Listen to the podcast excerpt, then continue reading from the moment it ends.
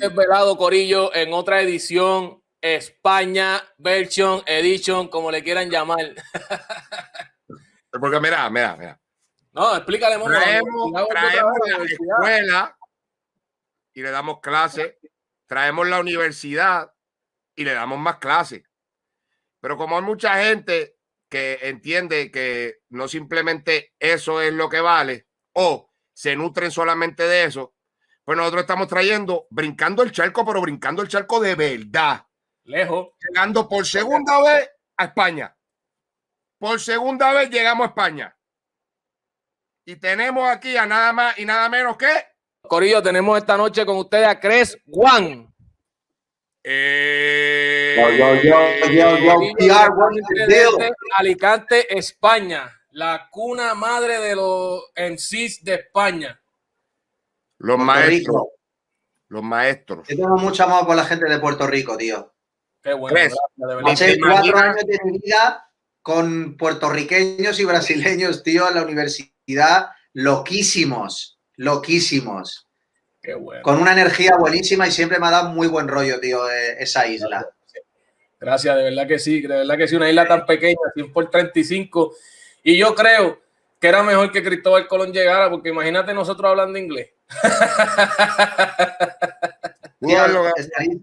Estaría, pillado por los huevos más todavía por los Yankees, ¿eh? yo creo. No, chacho, demasiado. Qué bueno. Ah, y yo me llamaría Momo Trump. Momo Trump. qué, bueno tenerte, Cres, con nosotros aquí. Eh, acabo de ver que sacaste recientemente un documental, eh, tremendo documental, prácticamente cuentas tu historia ahí, pero está en los desvelados y aquí vas a contar cosas que no están ahí, cosas que viviste tú, cosas que, la gente quizás no sabe. Tenemos un público de Puerto Rico que quizás no sabe quién es. Eh, Cres Juan, pueden ir a nuestra descripción, van a ver ahí el documental de él y todo lo que tiene que ver con Chris One y sus redes sociales. Así que vayan, suscríbanse, vean el documental que está súper, súper exagerado. Cres, quiero que me cuente ahora cómo comienza Cres en este movimiento tan grande que tiene España, como lo es el rap, hip hop y underground. Pues yo, mira, te comento, empecé mucho antes que yo rapeaba, sabes que me, como que me encandilara la música yo empecé a, pintar graffiti por ahí por el 91. Yo iba al. no sé si. yo, estaba, yo estaba naciendo en el 91, ¿viste? Hostia, pues mira, eh, iba como. Creo que secundaria, era sexto de GB en la época y me junté con el que repitió el curso, con un año, o sea, era un año más mayor, pero él no pasó el curso, entonces se quedó en mi curso. Y él como que me introdujo al mundo del graffiti. Entonces yo no sabía ni que tenía que ver nada con la cultura y empecé a pintar, tuve mis idas y venidas con el graffiti. Eh, como en el 97 empecé a bailar break, me gustaba mucho el, break dance. El, graffiti en, tu, en tu país también fue ilegal pintar en cualquier sitio. Sí, sí, sí, claro. Yo, a ver, tú fíjate, yo con esa edad, con 11 años, no puedes salir a pintar por la noche, ¿sabes? Entonces yo salía como a las 3 de la tarde, que es cuando la gente aquí dormía la siesta. ¿Sabes? Yo, le robaba a mi padre el, alcanfor, que es el. Esto que es para limpiar los zapatos, que tiene como la punta gorda, que limpia los zapatos, que, le, añades como tinta para limpiarlo. Claro, pues eso además chorreaba. Entonces tú ponías como, ahora hay rotuladores de esos, pero en la época no. En la época era o te gastabas un dinero que yo en ese, en ese momento no tenía porque era un crío eh, estaban los Edding, el Edding 800, el Edding 850, que tenía la punta gorda, o le robas a tu padre el Alcanfor y, eso. ahí, y eso es lo que yo hacía. Qué cosa y nada, luego de vez en cuando robábamos algún bote en una ferretería, porque no había tiendas especializadas de graffiti. Entonces en la ferretería vendían la pintura, que además no era, era la pintura, pues compra spray, es, era spray color, creo que era por entonces y se compraba el bote para pintar, yo qué sé, en tu casa se ha desconchado una puerta del garaje y comprabas ese spray para desconchar la puerta, pero nosotros lo utilizamos para firmar. Qué cosa cabrona. entonces, ya después, ¿te retiras completamente tú de lo, de lo que es los grafitis o todavía continúas graffiti? No, no, no, no, escúchame una cosa, yo de vez en cuando, no, no con la misma frecuencia ni nada, tuve una época de graffiti fuerte, Pero yo, por ejemplo, eh, este año he pintado, el año pasado pinté. Pinto de vez en cuando, me junto con colegas, ¿sabes? Qué duro. Pero eso, es algo, eso, es algo, que, que permanece, es un sentimiento. a ver, yo te digo, el graffiti es una enfermedad. Sí, sí, sí. Siempre permanece en ti cuando tú has sido un, un escritor de, activo, sigue en ti. De hecho, yo voy en el coche a veces y, veo y digo, hostia, en ese hueco se come. Se come es como, hostia, ahí pongo una pieza y la gente la va a ver. Ah, ¿Sabes? Ah, ah, y esa mentalidad permanece. ¿Sabes lo que te digo? Qué duro. Pero, al final, dime. Te pregunto, eh, yo estuve un, un tiempo residiendo, como un año y algo, residiendo en el estado de Nueva York. Y era para mí un poquito diferente, viniendo de Puerto Rico, que yo llegaba a una ferretería o alguna de estas casas de, que venden pinturas o algo así, y el área de los, de los, de los spray los tenían eh, bajo llave enjaulado. Era una jaula totalmente, una góndola, una jaula, y para poder obtener un pote de spray, pues tenía que pedírselo a, alguien y te, llevaban hasta la caja y tienes que pagarlo. Ya tú sabes. En, Nueva York, en Nueva York está muy mirado el tema del graffiti y es complicado, ¿eh? Sí, sí, sí. De hecho, ¿sabe lo que pasa? Que en la época de los 80 le atizaron muy fuerte las líneas del metro. Y entonces el, que era alcalde por entonces dijo, sí, ya verás tú. Y se pusieron muy serios con el tema. De hecho, hay penas de cárcel, ¿sabes? De, por tema de pintar metro. Yo conozco, de hecho, conozco a un puertorriqueño que vive en Nueva York de, siempre, que es Sandro, que es el Sentú, que es del mismo grupo que Fat Joe. Pero vamos, que al final uno se enamora de esa movida. Luego empecé a bailar break, porque también me flipaba. ¿Muchos años duraste bailando break? pues hasta que me jodí la espalda en el 2000. A ver, yo sigo bailando también, de vez en cuando entro a un corro, hago mis cositas, pero ya no entreno como lo hacía antes. En 2000. ¿Cómo, te lastimaste la espalda? ¿Bailando también? Bailando, bailando. Un día se me, agarró la espalda fuerte, no podía ni andar. Wow. Sí, y, me, y, me, lo tuve que dejar de así de entrenar y tal. De todos modos, ahí yo ya rapeaba. Yo empecé a rapear en el 98. Wow, ha llovido. Sí, empecé a escribir fuerte. Un día volvía de surfear con mis amigos y mis amigos sí que escuchaban más rap y tal. Y estábamos escuchando un programa de radio que se llamaba El Rimadero. Y de repente pusieron un tema de KCO, que se llama, el tema se llama Mierda. Y yo, escuché, ese tema, tío, y me explotó la cabeza y dije, wow. En estos días, estuve haciendo, estos días estuve haciendo un review de KCO y ese, tema se pela la cabeza a cualquiera, ¿viste? Yo, yo, yo escuché ese tema y, llegué a mi casa y ya empecé a escribir. Wow. Ese el mismo, día, el mismo día. el mismo día. Wow. Y el mismo día, loco. ¿cómo, cómo, ¿Cómo surge la oportunidad tuya? Tú introduces empiezas rapeando, ¿cómo te explico? Empiezas rapeando tú en tu casa, ¿cómo ya llegas directamente a un estudio de grabación por primera vez? a ver, las primeras canciones yo las grababa con una grabadora de mano de mi padre, que también se la ha quitado porque no me la dejaba. yo sabía dónde la tenía guardada y se la, se la agarraba y tal, y ponía la grabadora de mano al lado del, del altavoz de las bocinas, ¿sabes? Y entonces ahí ponía el ritmo, un, ritmo que encontrábamos o de algún vinilo o de lo que sea, y, entonces ahí rapeaba, rapeaba con mi amigo Paco por entonces. Una grabadora. Y con la grabadora y probábamos cosas. Y sí, sí, muy loco, muy loco. Y, y, como, y a finales del 98 intentamos grabar una maqueta, mi amigo y yo, y fuimos a, a un estudio que había así que que donde iban los grupos de rock a, ensayar, había un espacio para grabar. Y, pues nos metimos a grabar ahí tres o cuatro temas y nada, estuvimos probando. Luego yo me compré un, en Estados Unidos, estuve viviendo durante cuatro años y pico, me compré un micro y un previo y ahí fue donde grabé mi siguiente maqueta y mi primera maqueta en solitario, ¿sabes?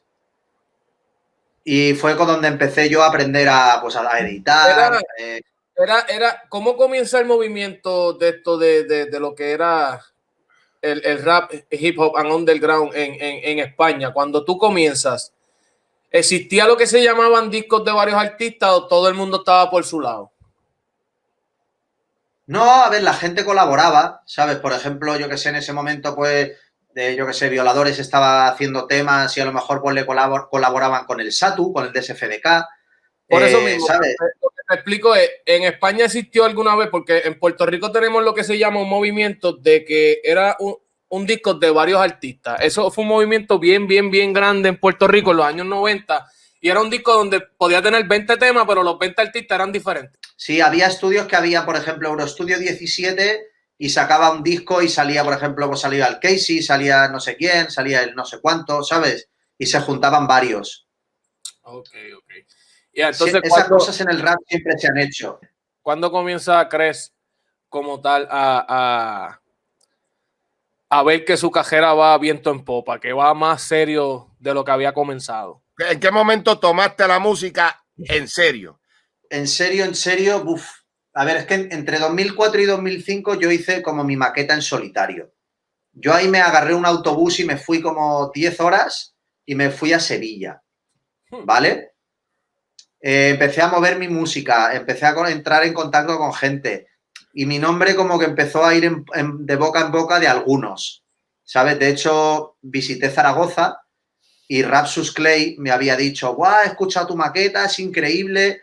Él, eh, eh, mi maqueta se llamaba La Reconquista y, y Rapsus, de hecho, en mi siguiente disco, que fue como mi primer disco oficial en solitario, él suelta en un verso, con el Cres en su segunda reconquista, ¿sabes? Porque era como mi, mi segunda referencia en solitario, pero realmente fue como mi primer disco en solitario oficial que salió coproducido por el disco de Natch, ¿sabes? Que se llama eh, Reflexiones, ese primer disco.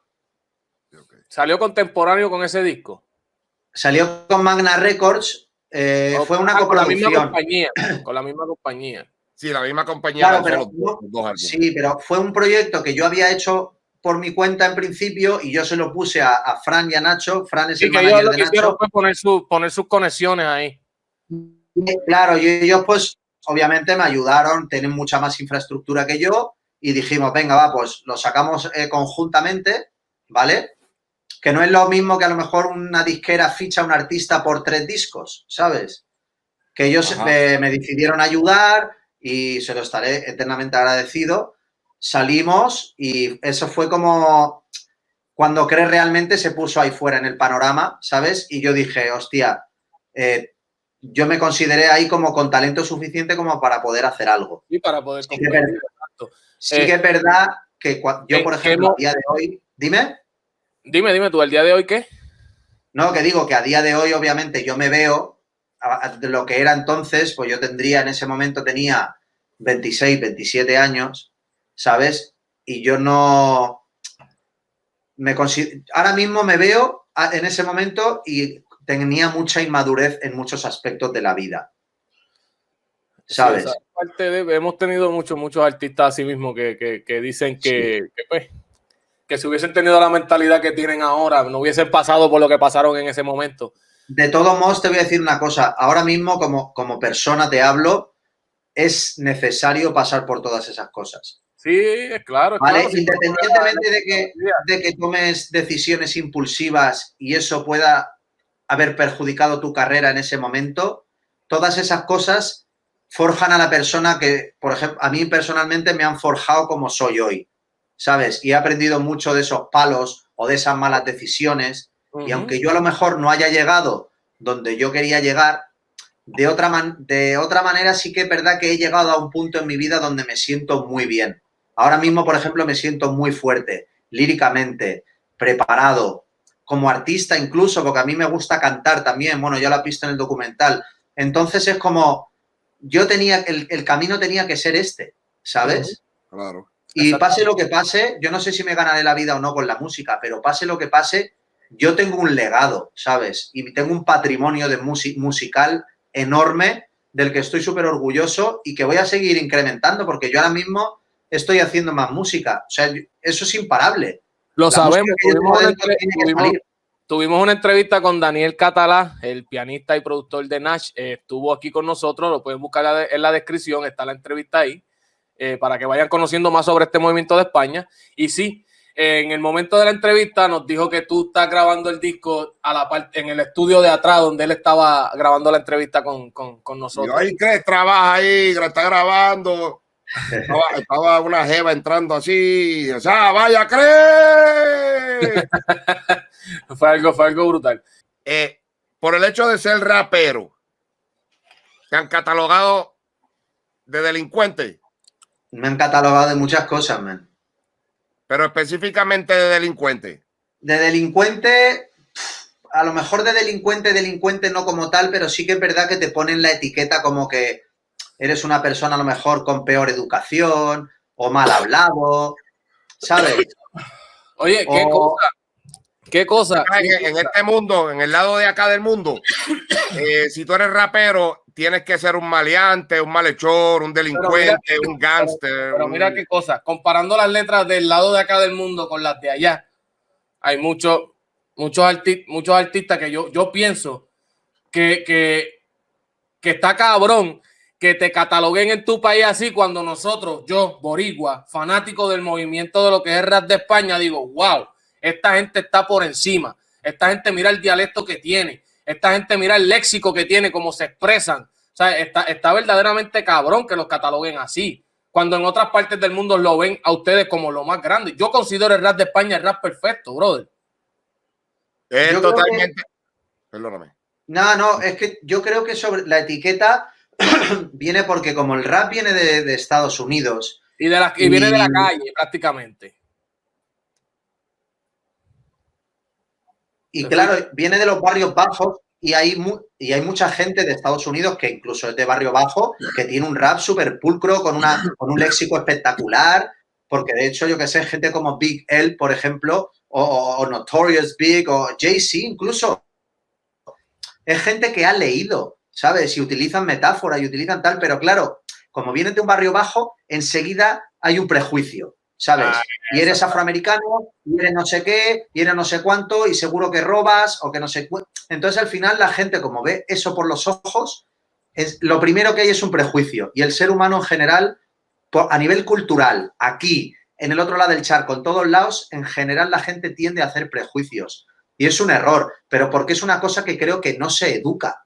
¿sabes? Totalmente, totalmente. Tienes toda, la razón, de verdad que sí. Tienes toda la razón. Desde mi punto de vista, ¿sabes? Y yo te, voy a sociedad. Dime. Tienes toda la razón. Yo te voy a ti. Que una de esas personas que te está criticando no tiene ni siquiera la capacidad de expresarse como ustedes se expresan encima de un ritmo.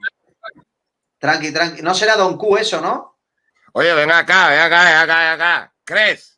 es necesario e imperativo que yo pregunte por el hecho de tu comentario, ¿qué sabes tú de Don Q? Come on, bro. Si yo te he dicho que he vivido cuatro años con puertorriqueños, yo jugaba dominos, capicú. Mira. Fumaba ah, hierba con ellos. muy cabrones. Ah, iba arrebatado, arrebatado. El capicú, es arrebatado. Hasta estamos arrebatados. Pero mira, Don Q es producido exactamente de donde nosotros somos nacidos y criados, el pueblo de Ponce, Puerto Rico, y nosotros somos fieles creyentes del señor Don Q. Oye, ¿crees? Ahora tú eres como hermano de nosotros, bro, y tú eres Don Q, mi hermano. Don Q. Estamos ahí, estamos ahí, Don Q, estamos ahí. Yo tengo unos panas, yo tengo, yo tengo unos panas que, yo tengo unos panas que se desnudaron en pop viendo Don Q, bebiendo Don Q. Sí, sí. Yo tengo un amigo, yo tengo un amigo que, que se ennuó por estar bebiendo Don Q. yo tengo un amigo mío que se tuvo que dejar durante un tiempo las cosas porque lo encañonaron allí. Sí. Mira, eh, te pregunto, este, ¿cómo surge este, que no me quiero equivocar con el nombre de la canción, si no me equivoco, la canción con Nash se llama Por Amor al Arte? Claro, yo, mira, yo con Nacho tengo tres temas. ¿Cómo? Ok, pero eh, a mí, personalmente a mí, por amor al arte, fue el que me llegó. Por, amor al arte, está feo que yo lo diga, pero para mí es es un himno, ¿sabes? ¿Cómo surge este movimiento tuyo de, comenzar a grabar con Nash? Pues yo estaba justo haciendo ese Nash viene, cantando antes de ti. A ver, yo tenía como... Estaba en proceso de grabar eh, mi disco Reflexiones, ¿vale? Que fue el disco que más tarde saqué con él y con Fran, con Magna Records. Y y yo lo estaba sacando, o sea, lo estaba haciendo por mi cuenta y tal, y un día nos juntamos. La compañía, la compañía, Magna, Records es de Nash. Es de Nash. Wow, o sea que Nash prácticamente te, dice a ti, vente, vamos a hacer el disco.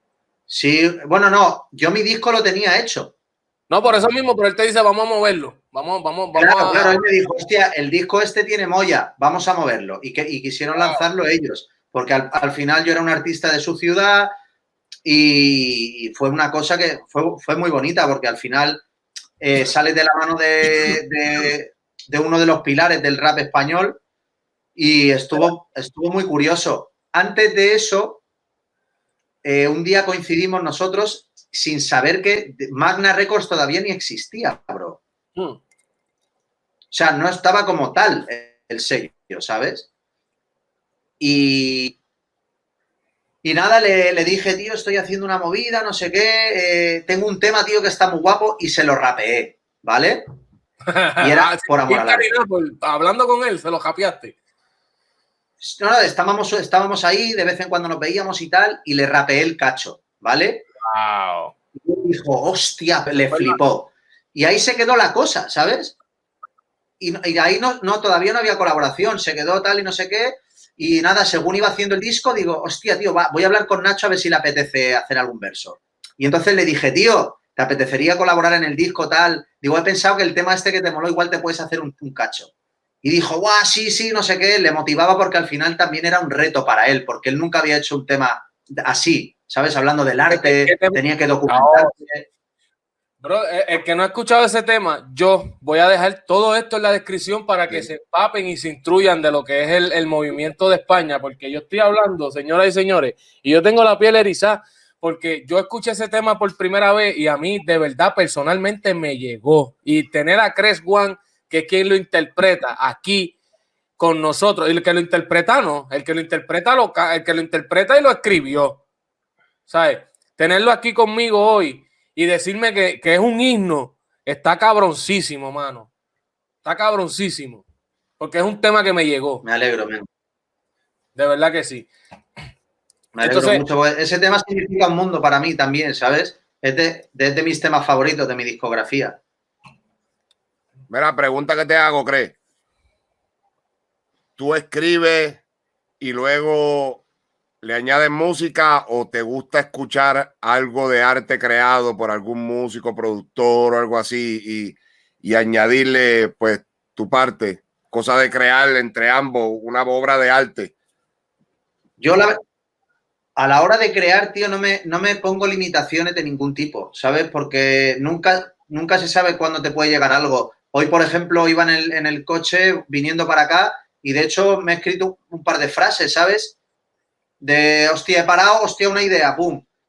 Porque al final eh, el arte es así, ¿sabes? Es como pum, y flashes. Luego otra cosa es que yo, por ejemplo, personalmente tengo la disciplina de sentarme. De, yo me obligo a sentarme y a, darle al play a un ritmo porque sé que la música, cuando yo conecto con la música, va a salir algo de mí, ¿sabes?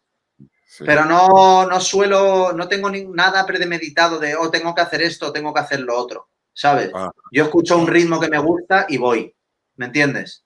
¿Te consideras tú parte de los artistas top de rap, hip hop y underground en España?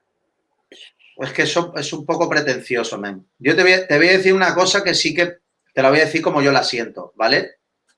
Yo me considero un MC de los más completos que hay, porque yo te puedo rapear en dos idiomas, ¿vale? Eso es lo que está, cabrón, eso quería ir. Vamos a ir con eso ya mismo. Claro, pero yo, tú, me dices y yo te digo lo que yo siento, ¿vale? No te voy a decir que soy el mejor o el peor o el no. Yo te voy a decir que soy un en sí distinto, ¿vale?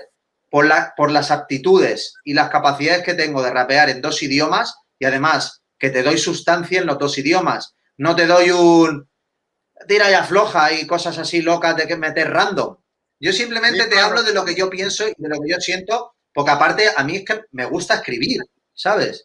Me gusta escribir y me gusta pensar y me gusta hacer pensar. O sea, yo me gusta decirte una frase que sea súper sencilla y la conecto con una que, que digas, ¿qué coño acaba de decir este tío?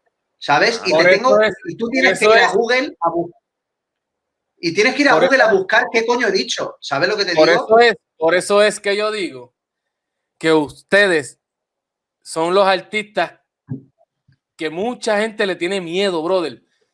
Por eso mismo, ustedes sí le dedican el tiempo a hacer lo que les gusta, el arte. No lo hacen por los números, no lo hacen por el dinero. Sí, quizá por el dinero. Obviamente el dinero tiene que llegar en algún momento, pero sí respeto eso. Que ustedes sí se toman el tiempo, dedican el tiempo de crear un himno no querer competir con lo que está en el mainstream, porque el mainstream tiene que estar compitiendo semanalmente. Esos artistas tienen que estar viviendo un infierno, brother, de verdad. Claro, pero ¿sabes lo que pasa? Yo, yo, por ejemplo, pienso, y ojalá se dé, porque, por ejemplo, a ver, hay artistas, por ejemplo, como Nach o como Casey o como René, que, de Puerto Rico, y, y, es que es un tío para mí, es un tío que es súper creativo y es súper ingenioso con la lírica. ¿Sabes lo que te digo? Y él está ahí también expuesto y es un, eh, yo, yo lo conozco personalmente y es una persona que trabaja duro, ¿sabes? Dentro de que te pueda gustar más o menos su rollo o su flow o sus cosas. Eso es una que persona que, que, trabaja como pocos, porque yo he estado con él en Nueva York, he estado con él en México, ¿sabes? Estaba cabrón. Estamos hablando que este tipo brincó el charco y se vino a trabajar con productores, papi, que eran productores. Eh, aquí en, creo que si no me equivoco era en Nueva York. Yo estoy en Nueva York ahora mismo, aquí en Nueva York tú estabas trabajando con, los, con, con, un productor que es como, como chino, no sé el nombre de él ahora mismo. Il, Ilmine. Ese mismo, que es productor de Eminem, 50 Cent, de cuánta, de cuánto. Ilmine, Ilmine, oh, Él tiene Grammy, él ha producido a Drake, ha producido Mira. a Jay-Z. Es muy loco, sí, sí, es que ese, ese man ha reventado. Estamos hablando de que yo veo el documental y veo que este hombre lo llaman y le dicen, papi, tienes que venirte para Nueva York y grabar tu disco. Y él se vino a japear inglés. Así se hace. Una Así cosa hace. ¿Tú Así grabaste un disco completamente en inglés? Yo, en el disco hay, hay, hay mucho spanglish, pero sí que es verdad que tiene, es mi disco con más contenido en inglés. El disco de Hybrid, y aparte que es un disco que si tú lo oyes eh, todavía a día de hoy, tiene cosas con mucha frescura, ¿sabes? Hybrid y, se llama. Hybrid. Sí, porque yo al final soy un híbrido de MC, ¿sabes? Porque te estoy dando inglés, te estoy dando español, te doy barras, te doy mensaje, te doy, te canto, ¿me entiendes? que eso es lo que te diferencia del resto. Porque eres el primero que se atrevió a brincar el charco y a aprender otro idioma. ¿Cómo aprendiste el inglés primero que nada? ¿Ya tú vivías antes en Estados Unidos? No, yo, yo fui un año, me fui solo con 16 años yo me fui ahí un año de high school, yo solo. Me fui a Michigan y, y tengo buen oído y como que retuve el idioma, ¿sabes? Y entonces aprendí y una vez ya era bilingüe, eh, volví a ir como dos o tres años más tarde y ya estuve allí cuatro años y luego me volví a ir cuando conocí a Ilmain y me dijo que fuera para allá y me fui a vivir a Nueva York y todo el rollo. O sea que ha sido como por fases y yo considero, por ejemplo, ahora que tengo mejor capacidad para escribir en inglés incluso que cuando vivía allí. Wow, qué cosa cabrona. ¿Verdad que pero, sí? pero porque sigo, tengo muchas inquietudes artísticas, ¿sabes? Y sigo trabajando y sigo, estoy hambriento por conocimiento. ¿Qué te llevó a, a, a, hacer, a hacer eso? Porque muchas personas son bien orgullosas con su, con su lenguaje, con lo que hacen. ¿Qué te lleva a brincar el charco? Porque no he visto ninguno de los artistas élite de España quizás cruzar el charco y, y, y, y, cantar en el mercado anglosajón en su mismo idioma. Bro, yo, yo era mi sueño, tío. Yo, ¿sabes? Me había influenciado mucho de, sobre todo del estilo de Nueva York. Y mi sueño era vivir eso, en la esencia, ¿sabes? Estar allí, caminar por Brooklyn o por el Bronx o por, Manhattan incluso, estuve, estuve, viviendo arriba de Harlem, en Washington Heights, que de hecho está lleno de dominicanos. ¿Sabes? Yo quería influenciarme de eso, sentir eso, ¿sabes? Y yo lo pude hacer. Yo me acuerdo cuando estaba grabando el tema con Sky Su, ¿vale? Con un ritmo de, de Il que parecía Premiere, además los scratches. Ese tema, cuando lo oigo, ¿sabes? Es como, damn, como lo hice, ¿sabes? Y estoy súper orgulloso porque hice eso y cumplí como un sueño, un objetivo que tenía en la vida con la música y con el rap, ¿sabes? ¿Cómo, y, cómo, ¿Y cómo ellos, cómo escuchan de ti en, en, en Nueva York? A mí, por ejemplo, Sky Su, que es uno de los liricistas más reconocidos del underground, ¿vale? Y además es ghostwriter de, de Peña, de Tocha, como Tyrese. Tyrese, por ejemplo, ¿sabes quién es? Tyrese es uno que sale, que, que, también es actor, que sale en The Fast and the Furious, ¿vale? Ajá. El moreno que sale en The Fast and the Furious ha escrito para otra gente. Wow. Sí, no, no, pero bueno, que, que todo desde el respeto y yo estaba con él, él iba a grabar en mi disco y cuando yo me escupí mi verso con él y tal, él me dijo, tío, tienes una manera de rapear súper diferente, tío, ¿sabes? Súper distinta. Es como, nunca había oído un MC, además yo rapeaba en inglés. Gracias a la web eh, eh se ha expuesto eh, mucho, mucho el rap de España y tiene mucha influencia, mucho demasiado respeto en lo que es nosotros los países latinos acá, en lo que le dicen el nuevo mundo. Puerto Rico, Colombia, México, Panamá, bla, bla, bla, bla, bla, bla. Ellos saben del rap de España. Sí, claro. Entiendo que al momento quien más fue expuesto, gracias a la web, fue Nacho. Nacho. Sí, yo creo, Nacho y, y, yo, y Violadores, ¿sabes? Yo creo que ellos ah. dos son los que, con lo, como los raperos más fuertes de España en Latinoamérica. Sí. Por lo menos en los últimos años. Yo sé que ahora la cosa ha cambiado también con el trap, con el rap. Hay, hay más crecimiento, pero hay más crecimiento de todo, porque también con la globalización y Internet es mucho más fuerte ahora que en el 2000. ¿Sabes? Que para conectarte tenías que engancharte al, al, al desconectar el teléfono y luego no sé qué muy loco, ¿sabes? Pero sí que es verdad que ha tenido una evolución y, y de, también, de hecho, ahora se evoluciona un poco más rápido que antes. Nosotros, los países latinoamericanos y hispanohablantes y tal, siempre han ido como 20 años con retraso con respecto a Estados Unidos a nivel musical. Desde mi punto de vista, ¿sabes?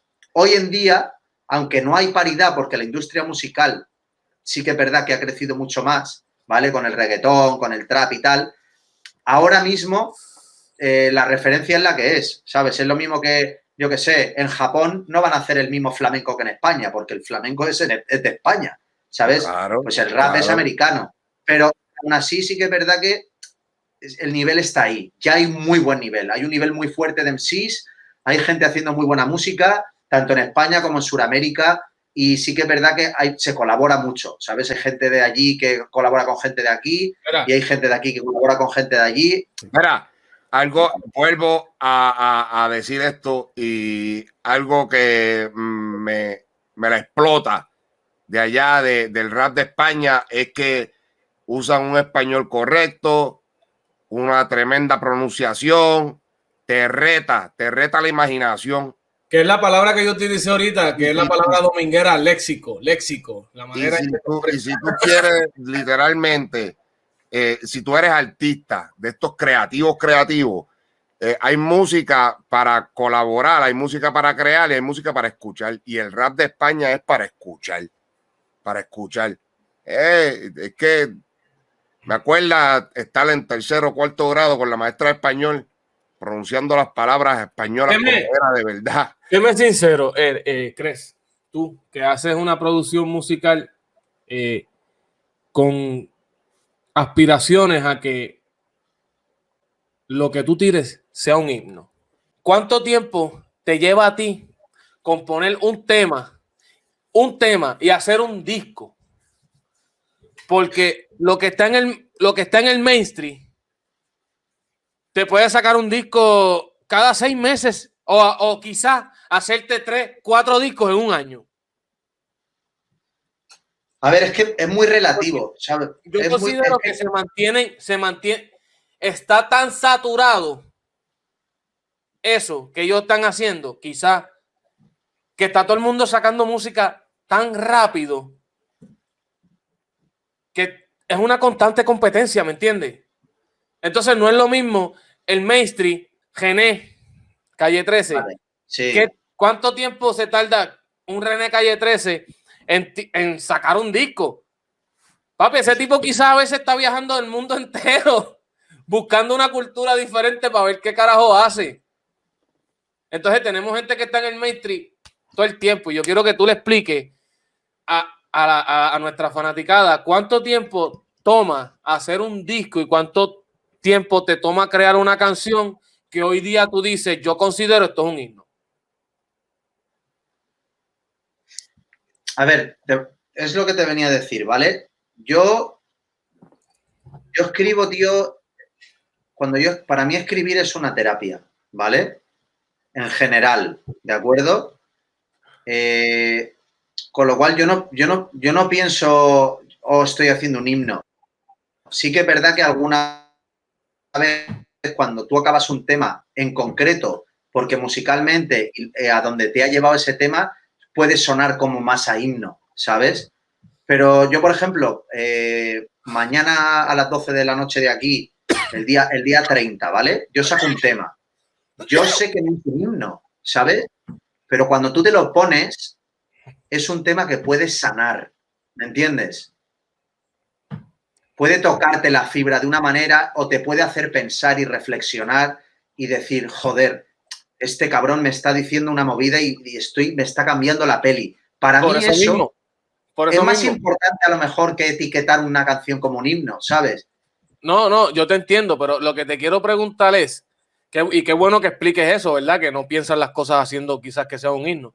Eh, lo que te quiero preguntar, lo que te estoy preguntando es, ¿qué tiempo te toma a ti crear una canción de esa misma índole que le, que le llegue a la gente? Porque lo que está constantemente sonando en el mainstream, pues ya a mí prácticamente, o hay fanáticos que ya no le llega, es constantemente lo mismo, por eso mismo, porque están semanalmente compitiendo.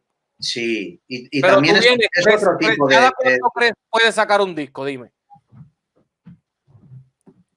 Yo, mira, a nivel lírico, todo depende. Yo ahora, por ejemplo, tengo eh, muy escaso tiempo para escribir, ¿vale? Entonces, yo si estoy muy inspirado y tengo la música adecuada, a lo mejor en un día puedo escribirme un tema. ¿Sabes lo que te digo? A lo mejor en una hora me escribo un tema. sí, que es verdad que, sí que es verdad que luego lo reviso, vuelvo, también voy al estudio, lo trabajo, veo si hago un vídeo, veo si no, al final es un proceso. Por eso mismo. ¿Sabes lo que, te, digo? De creación. Por ejemplo, te explico, el tema que voy a sacar ahora mismo, me ha costado llegar a, por ejemplo, después de oírlo y volver e ir, digo, tío, aquí le pega una trompeta, ¿sabes? Porque yo hago también labores de productor. Y es como, voy a llamar a mi amigo el trompetista y va a dejar el tema que va a ponerle lo que le falta. Entonces, todas esas cosas sí que es verdad que también en el mainstream hay gente que tiene un equipo. Entonces, cuando se juntan en un estudio, en vez de estar como yo, que estoy yo solo, son 10 y hay tres escribiendo. Hay dos productores, ¿me entiendes? Es otro, es otro tipo de trabajo. Y luego... A eso, es lo que, a eso, es lo que, quiero llegar, a eso es lo que quiero llegar. Que está cabrón, que está cabrón, que tú cada cierto tiempo saques un tema con X o Y personas o quizás tú solo y lo conviertas en un himno y esta gente que está en el mainstream mira todo lo que tiene que utilizar y tiene que estar constantemente compitiendo porque ellos mismos han regalado la fórmula prácticamente para que sigan haciendo la misma mierda, ¿me entiendes? Claro, claro, lo que pasa es que el mainstream también es muy relativo porque hay mainstream, te hablo de en general, ¿vale? El mainstream en general sí que es verdad que yo, por ejemplo, lo encuentro muy vacío. Hay muchas cosas que, que tienen muchas carencias de alma, ¿vale? pero luego hay otras cosas que están bien. ¿Sabes lo que te digo? Al final, es muy para mí, ¿eh? te hablo desde mi punto de vista, es muy importante tener la mente abierta, ¿vale? Y poder captar todo lo que está sucediendo a nivel musical, porque al final, si es mainstream es porque funciona, tienen una fórmula y llegan a mucha gente. El rapero, ¿vale? No llega a tanta gente, pero sí que es verdad que hoy en día hay mucha masa que escucha rap. Sí, ¿sabes? Pero, pero eso es lo que te quiero decir. Que si el mainstream se pusiera para ustedes, el movimiento, si es grande ahora, y llega a muchas masas como a mí que me llegó y te estoy entrevistando a ti, le va a llegar a un sinnúmero de personas. Sí, crees, y mira, y va, y va a crear, va a crearse una, lo diría yo así, una fanaticada más inteligente. Eh, eh, exactamente. Una fanaticada más inteligente. Eso es lo que quiero más, que una fanaticada que sabe bregar con sus problemas en vez de estar bloqueando o, haciendo lo que tengan que hacer, que sabe afrontar, que sabe seguir hacia adelante porque tienen un mensaje que escuchar.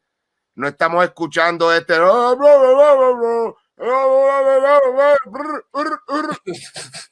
No, yo necesito algo que, que, me, que me, que cuando esté en soledad, que me llene, me llegue de verdad. Y, y, es un momento, eh, yo entiendo que la industria debería ser un poco más.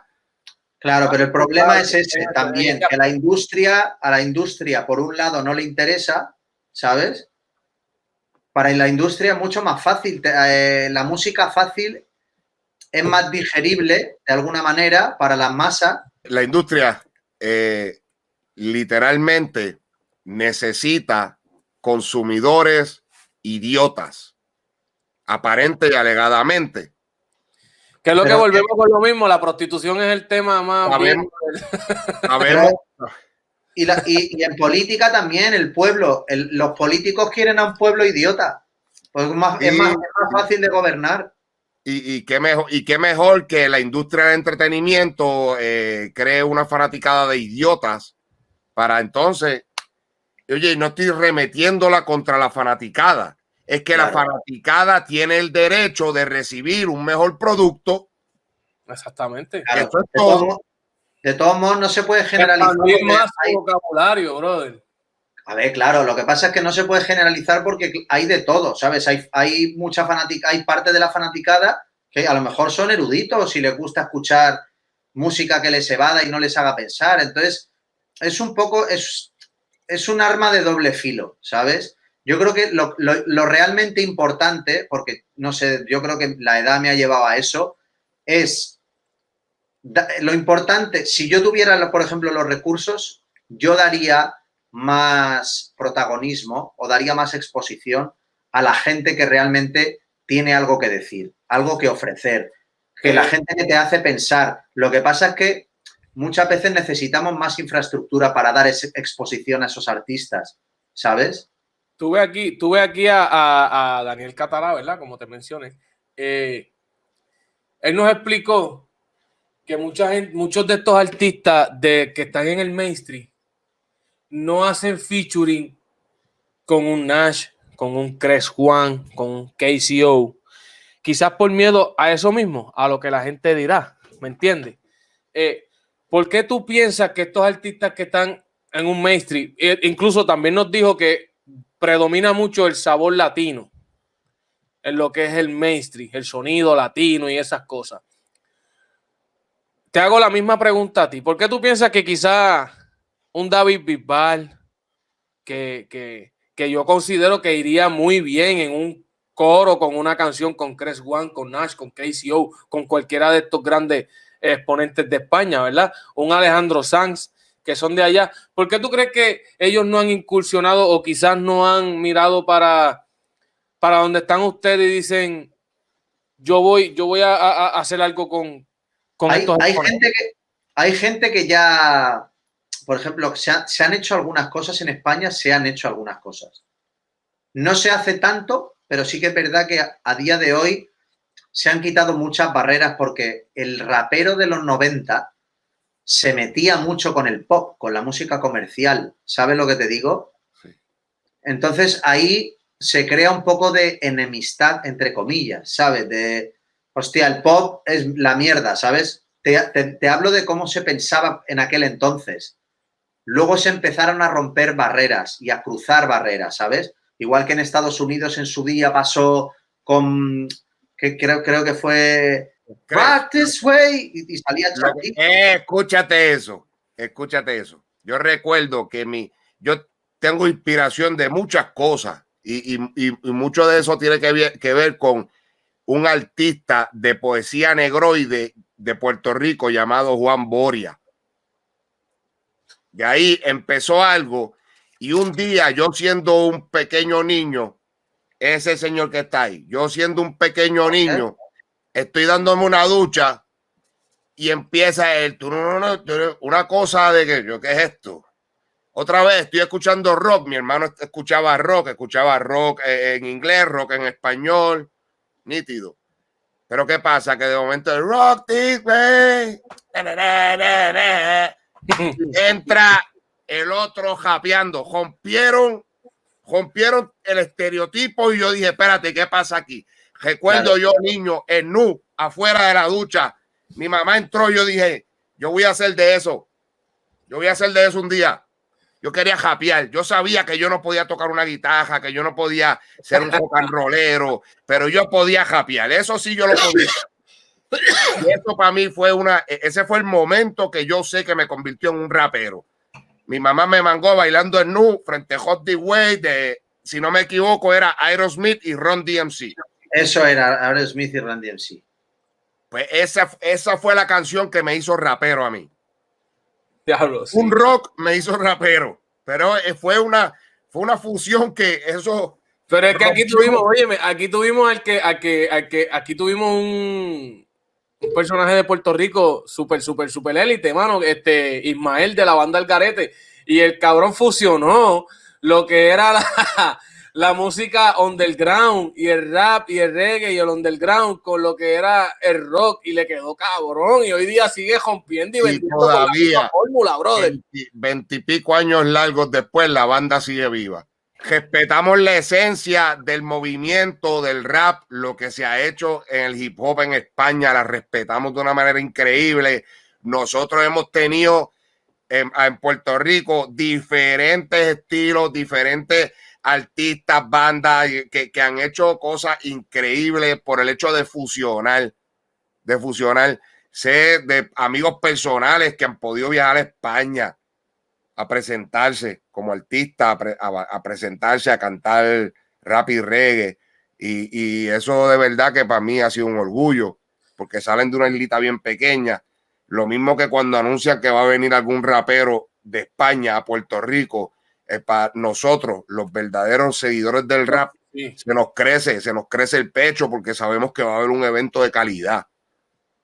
Sí, aparte que en Puerto Rico siempre ha habido calidad musical. Hay que seguir, hay que seguir. Y entendemos, entendemos que si mundialmente nos ponemos de acuerdo, el, eh, el mercado anglosajón no debe ser todo en el mundo. No. Así que, si nos ponemos de acuerdo entre nosotros los hispanoparlantes, los que hablamos el español, y colaboramos entre los artistas, o sea, creadores de arte, no vemos un tema semanal de Cres. ¿Por qué? Porque él se toma su tiempo en crear algo bueno. Ese es el punto. No necesitamos que Cres nos dé un poquito de lo que sea. Lo que, me lleva a decir, lo que me lleva a decir que por qué carajo nosotros no fuimos parte de España. Otro mismo haber sido parte de España, chicos. Sí, mano. En Puerto Rico hay mucha esencia, tío, y yo sé que, que o sea, las cosas van saliendo, irán saliendo, siempre ha habido calidad y estoy seguro de que irá subiendo porque al final, aunque haya aunque haya menos a lo mejor, ¿sabes? Por el, ratio, ¿sabes? Eh, imagínate, eh, por un MC de allí a lo mejor aquí hay 100. ¿Sabes lo que te digo? Pero, pero el que quiera realmente mojarse y empaparse, leerá, se nutrirá. Te, voy a preguntar, y esto me voy a tomar el atrevimiento, compartir con, con tú personalmente, con Nash, porque es que yo veo ese tipo, brother, y en realidad yo considero a Nash un semidios, ¿me entiendes? un dios. Perdona, crees, perdona. En Puerto Rico, el lado fanático de Méndez. En Puerto Rico, la, la, la, el Nach es. Sea, acá yo estoy en los como un alien, cabrón, es como un alien, es como un alien.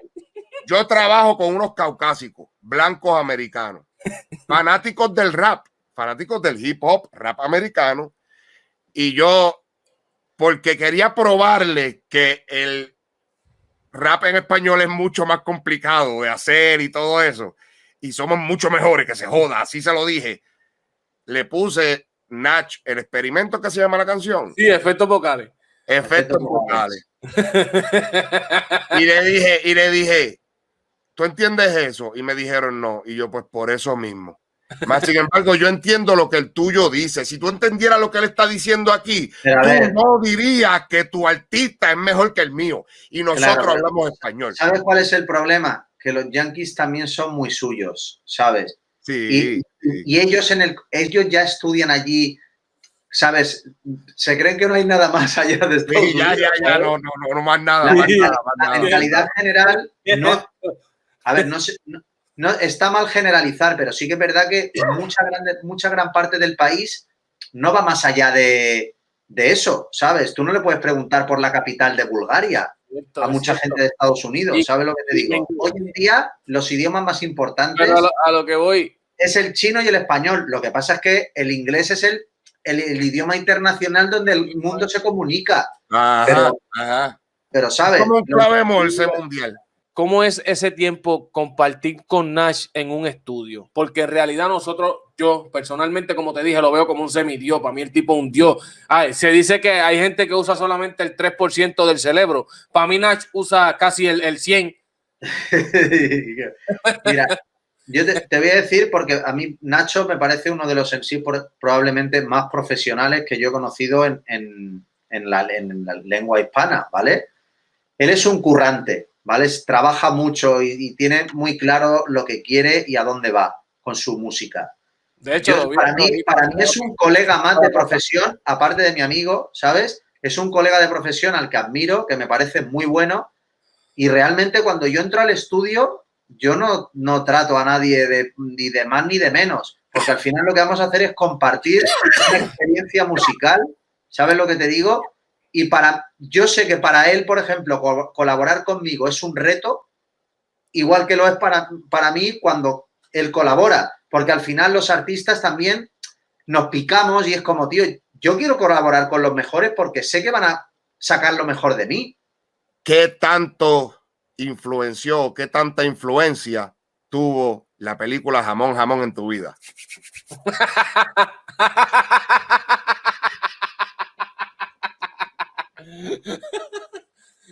hermano, porque para mí eso fue de que yo me la quería comprar. Decía, papá, cómprame la película de jamón, jamón. La de la Compra, ¿qué es? Una película española. Ah, española, de verdad, no es americana, no, es española, es española. Es española, cómpramela. Jamón, jamón. Es una película donde la lujuria está ahí, ¿sabes lo que te digo? Eso fue, eso fue lo que yo hice, yo hice, señoras y señores, yo quiero ser español. Yo he visto jamón, jamón, ¿sabes? Y a mí, por ejemplo, Bardem, Penélope Cruz son de lo más top que hay en, actuación en mundial, ¿vale? Y yo lo respeto al máximo. Sí que es verdad que a mí me pilló con otra edad, ¿sabes? Y yo a mí por, y a mí me gusta alimentarme, como te he dicho antes, de, me nutro de todo lo que puedo. El cine español, el cine americano, ¿Qué se encuentra preparando Cres ahora? Vi que tiraste el documental hace poco. ¿Hace cuánto lleva el documental fuera? El documental salió hace. salió a principios de mes, creo que fue. El, sí, sale, lleva como dos, tres semanas. Tremendo eh, documental. Tienen que verlo en la descripción. Está el, el, link. Eh, Cres, te pregunto, porque yo soy bien entrometido. Esto, esto es una antesala a lo que quizás es un disco de Cres yo ahora mismo estoy soltando, voy soltando singles eh, de un, más o menos un proyecto que se puede venir.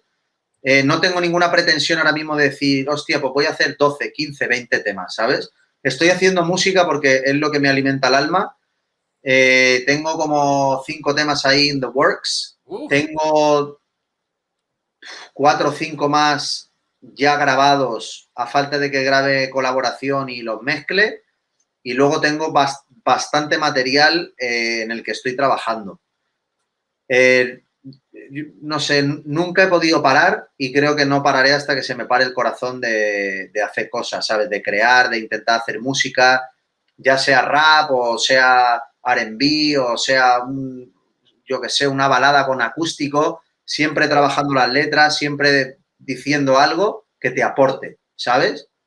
Y no, ya te digo, no, ahora mismo no es voy a hacer un proyecto de X canciones, simplemente es voy a hacer música, necesito hacer música, me voy a sentar, voy a escribir porque es mi terapeuta y, mañana lo saco y pueden ser una, dos, cinco, veinte canciones de un estilo, de otro y, es lo, y al final es mi, es como soy, es lo que necesito y es parte de mi motor para poder seguir vivo, ¿sabes? Qué duro, crees. Eh, quiero dar las gracias, crees, por haber estado con nosotros. Para mí es, un, honor, un honor, un honor. De verdad que sí. Gracias, gracias por continuar trayéndonos música que sí nos llena, que sí nos alimenta el cerebro, que sí nos reta, que sí nos pone a pensar. Muchas gracias por eso. Habemos fanáticos que sí esperamos música de Cres One, así que espero que esto continúe siendo hasta que el corazón deje de latir. Corillo. Cres, Cres, Cres, Cres, quitarse no es una opción. Exactamente. No, no, no, no, jamás. Que va, que va, que Corillo, gracias. Esto es el, Club de los Desvelados, Corillo, trayéndole otra eh, edición más de lo que es la edición de España Edition, trayendo lo que son artistas y, íconos de, nuestra eh, madre patria colonizadora España. Así que, Corillo, espero verlo pronto. Eh, Cres, Gracias, este es tu espacio aquí. Cuando quieras promocionar un tema, cuando quieras tirar algo de Cres, este es el Corillo para darle duro en Puerto Rico. Así que, Corillo, gracias. Este es el Club de los Desvelados. Cres Juan, Méndez, Mómola. Un placer, Corillo. Mucho amor, gente.